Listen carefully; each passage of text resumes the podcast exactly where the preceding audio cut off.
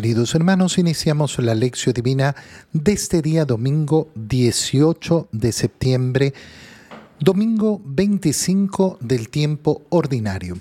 Por la señal de la Santa Cruz de nuestros enemigos, líbranos, Señor Dios nuestro, en el nombre del Padre y del Hijo y del Espíritu Santo. Amén. Señor mío Dios mío, creo firmemente que estás aquí, que me ves, que me oyes. Te adoro con profunda reverencia, te pido perdón de mis pecados y gracia para hacer con fruto este tiempo de lección divina. Madre mía Inmaculada, San José, mi Padre y Señor, Ángel de mi guarda, interceded por mí. En este día domingo, en la primera lectura, leemos el libro del profeta Amós, capítulo 8, versículos 4 al 7. Escuchen esto los que buscan al pobre solo para arruinarlo y andan diciendo, ¿Cuándo pasará el descanso del primer día del mes para vender nuestro trigo y el descanso del sábado para reabrir nuestros graneros? Disminuyen las medidas, aumentan los precios, alteran las balanzas, obligan a los pobres a venderse, por un par de sandalias o los compran y hasta venden el salvado como trigo. El Señor, gloria de Israel, lo ha jurado no olvidaré jamás ninguna de esas acciones. Palabra de Dios. La primera lectura de este día domingo apunta a, ese, eh, a esa explotación, a esa extorsión, a ese pillaje, a ese vandaleaje que se hace sobre todo en contra de los pobres. Escuchen, los que buscan al pobre solo para arruinarlo, solo andan pensando en cuándo se les va a acabar el descanso para poder seguir explotándolos. Eh, es decir, no tener el deseo, el deseo de verdaderamente dar a los demás lo que corresponde y lo que es justo, sino buscar todo el contrario, eh, eh, esa explotación laboral. Qué importante es tener nuestros ojos bien abiertos, porque es muy fácil muy, muy fácil convertirse en un explotador laboral. Muy sencillo. Muchas, muchas condiciones que a veces, no, pero que trabajen, que es justo, que no sé qué y uno examina verdaderamente lo que se pide eh, a los trabajadores y es dramático, es dramática la explotación. Y como te digo, todos nosotros tenemos que estar muy atentos y cuidándonos, porque es muy fácil, muy fácil poner a otro unas medidas altísimas en cambio, considerar siempre para abajo las, eh, las mías. Disminuyen las medidas, aumentan los precios, alteran las balanzas, obligan a los pobres a venderse.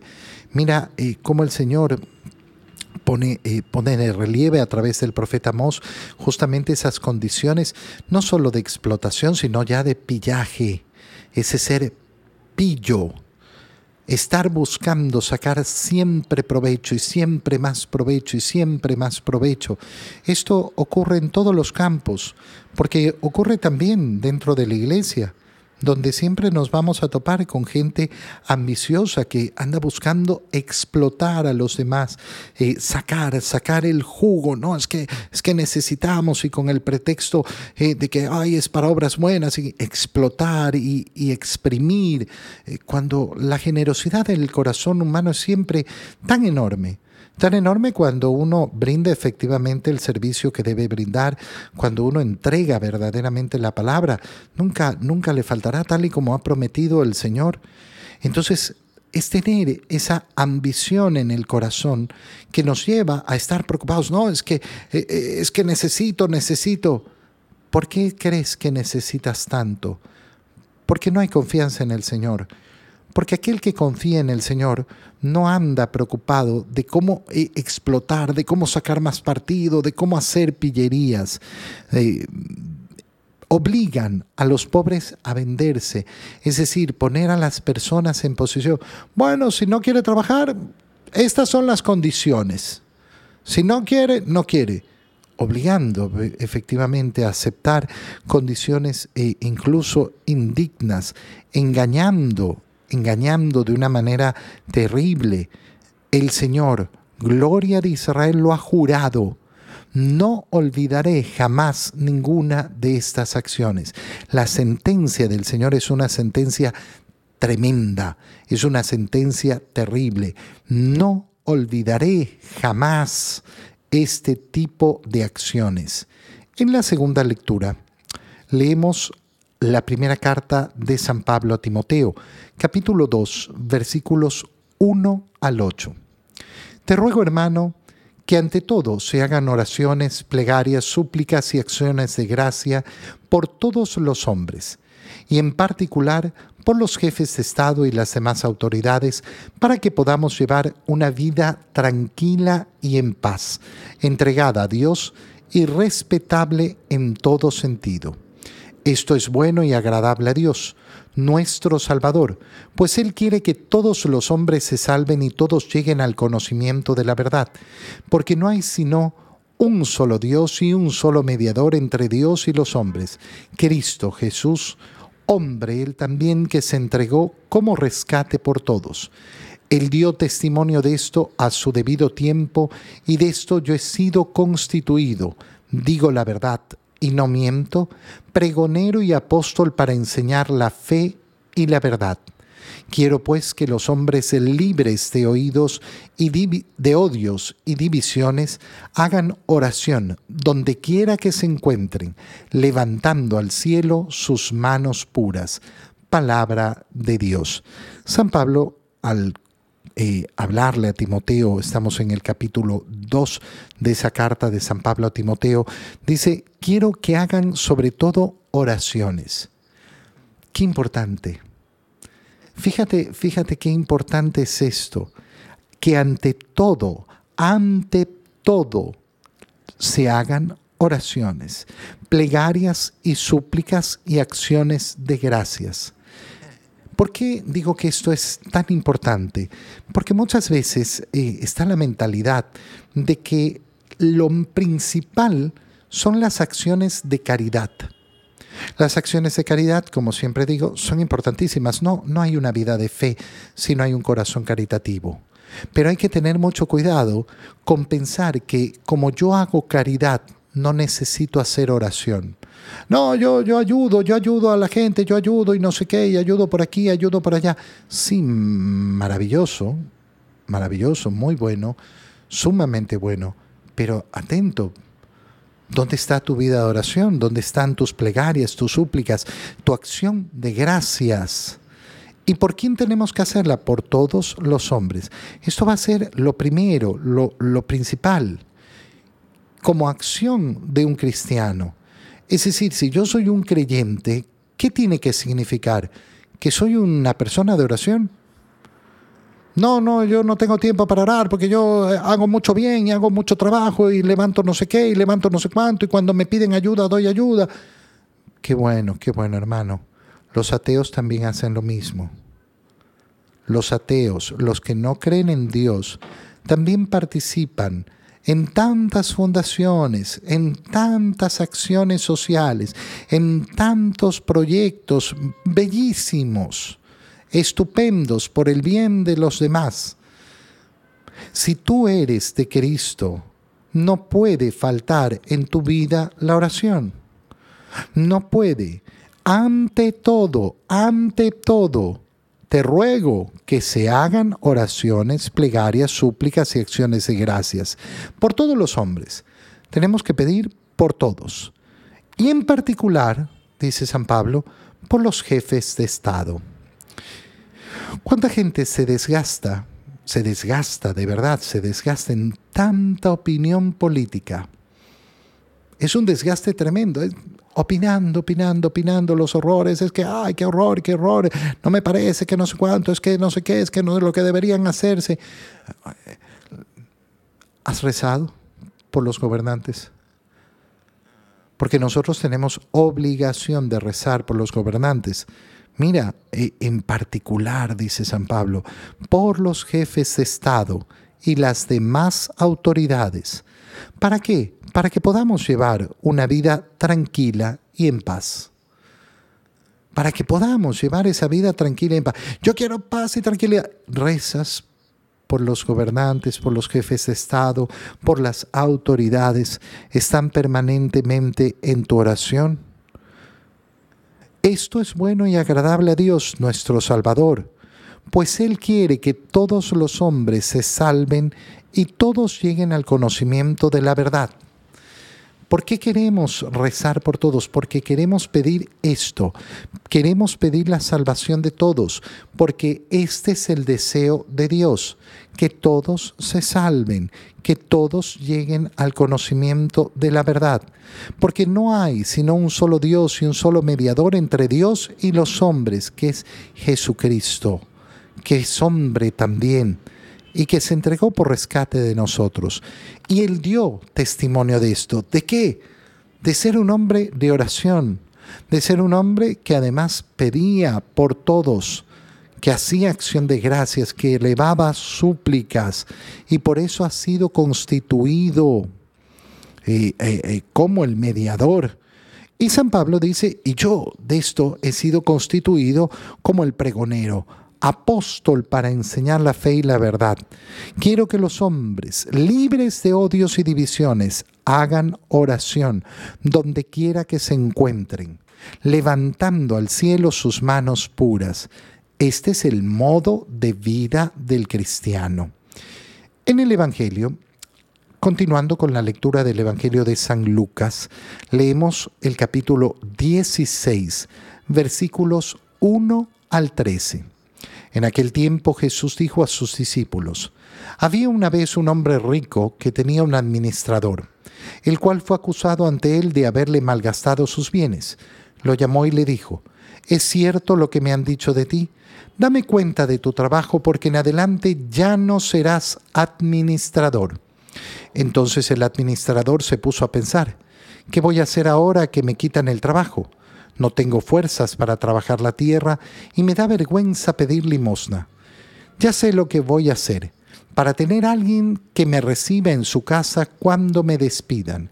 Entonces fue llamando uno por uno a los deudores de su amo. Al primero le preguntó, ¿cuánto le debes a mi amo? El hombre respondió, cien barriles de aceite. El administrador le dijo, toma tu recibo, date prisa y haz otro por cincuenta. Luego preguntó al siguiente, ¿y tú cuánto debes? Este respondió, cien sacos de trigo. El administrador le dijo, toma tu recibo y haz otro por ochenta. El amo tuvo que reconocer que su mal administrador había procedido con habilidad, pues los que pertenecen a este mundo son más hábiles en sus negocios que los que pertenecen a la luz. Y yo les digo, con el dinero tan lleno de injusticias, gánense amigos que cuando ustedes mueran los reciban en el cielo. El que es fiel en las cosas pequeñas, también es fiel en las grandes, y el que es infiel en las cosas pequeñas, también es infiel en las grandes. Si ustedes no son fieles administradores del dinero tan lleno de injusticias, ¿quién les confiará los bienes verdaderos? Y si no han sido fieles en lo que no es de ustedes, ¿quién les confiará lo que sí es de ustedes? No hay criado que pueda servir a dos amos, pues odiará a uno y amará al otro, o se apegará al primero y despreciará al segundo. En resumen, no pueden ustedes servir a Dios y al dinero. Palabra del Señor. Estas palabras las conocemos muy bien. No pueden servir a Dios y al dinero. Pero el dinero está en todo en nuestra vida, ¿sí? Sí, sí. ¿Y cuál es la condición del dinero? La condición del dinero es estar siempre tan lleno de injusticias. Nunca te olvides esto porque el Señor lo repite una y otra vez. El dinero tan lleno de injusticias, tan lleno de injusticias. Además, ¿cómo lo establece? Lo establece como algo que no nos pertenece. Administradores de algo que no nos pertenece. Cuando yo en cambio tengo la idea, no, mi dinero, el dinero que tienes que administrar en esta tierra. que el día que te mueras se queda aquí. No te lo vas a llevar. No es tuyo, no te pertenece. Tenías que administrarlo, como todos los bienes en este mundo.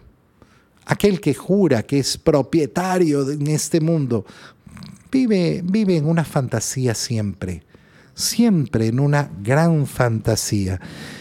¿Dónde empieza toda esta reflexión? El Señor dice a sus discípulos esta parábola. Había una vez un hombre rico que tenía un administrador, el cual fue acusado ante él de haberle malgastado sus bienes y le pide cuentas. ¿Qué es lo que me han dicho de ti? Un hombre rico que tiene un administrador infiel. Esta es la parábola del administrador infiel. Y entonces el administrador se pone a pensar, ¿y ahora qué voy a hacer? ¿Cómo voy a lograr subsistir si me quitan mi trabajo eh, y mm, lógicamente, eh, lógicamente he hecho tanto mal? Fíjate cuál es el modo de pensar del infiel.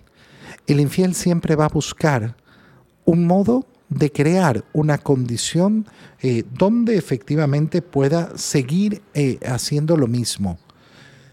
¿Por qué el administrador no admitió sus fallas, su pecado, su robo?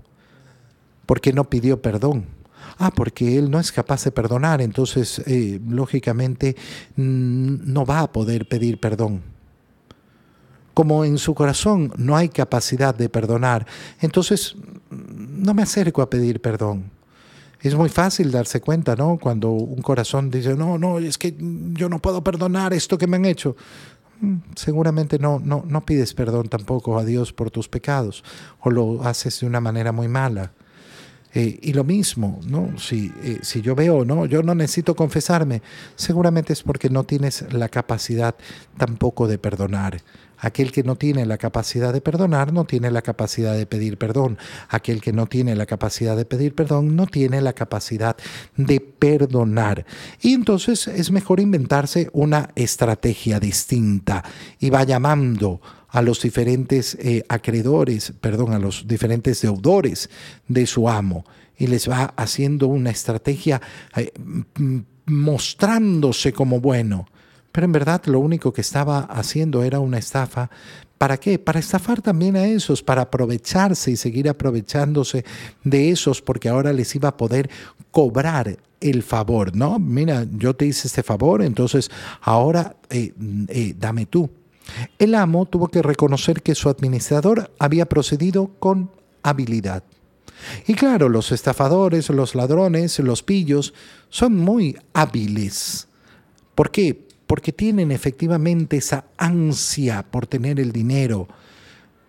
Cuando nosotros vemos cómo en la sociedad se elogia a esto, se elogia esta habilidad. No, pues es pillísimo. Y se lo dice como algo bueno. Vemos cómo el corazón está dado vuelta. Está dado vuelta. Lo que debería ser censurado, lo que debería ser llamado por su nombre, maldad, por, por, una actitud mala, en cambio se convierte en algo, eh, en algo positivo. Ah, pero mira lo que qué inteligente, qué hábil. Eh, y lo elogian lo elogian por haberse aprovechado, por haber sacado, eh, sacado partido.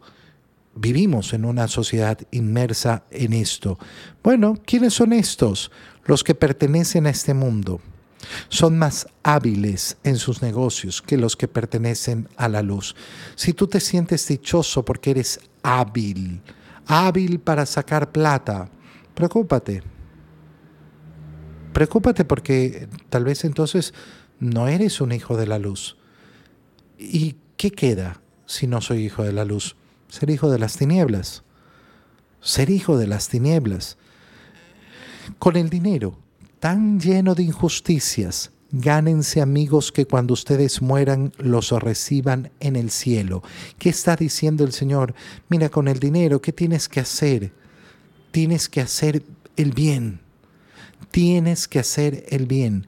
¿Por qué el Señor dice tan lleno de injusticias el dinero? Porque la verdad que la repartición de los bienes siempre va a ser una repartición falsa.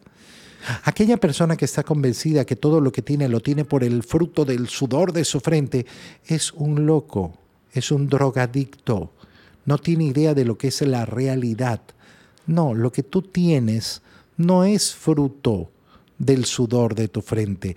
Puede ser que hayas sudado mucho, pero no es el único factor.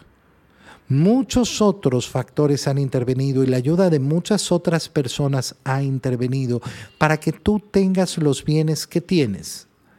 No, no es verdad. Si tú vives en esa mentira, sal, sal de esa gran falsedad. No, no te mereces lo que tienes. No es que te lo has ganado, no es que lo has sudado. No digo que no lo hayas trabajado, digo que no es el único factor y muchas veces no es el factor más determinante. Si las gotas de sudor trabajadas fueran eh, sinónimo de la cantidad de dinero que yo tengo, bueno, una situación muy distinta veríamos en la repartición de las riquezas en este mundo. El que es fiel en las cosas pequeñas también será fiel en las grandes.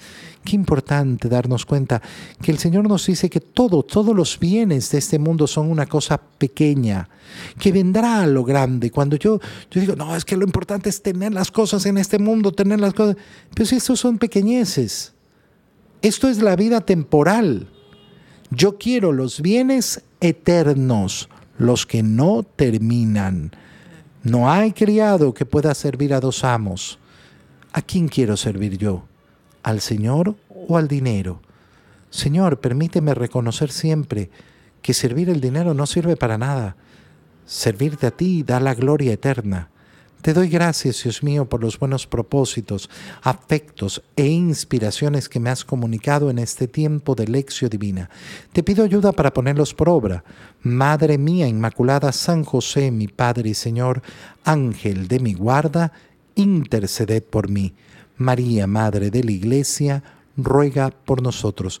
Queridos hermanos, un muy feliz domingo para todos.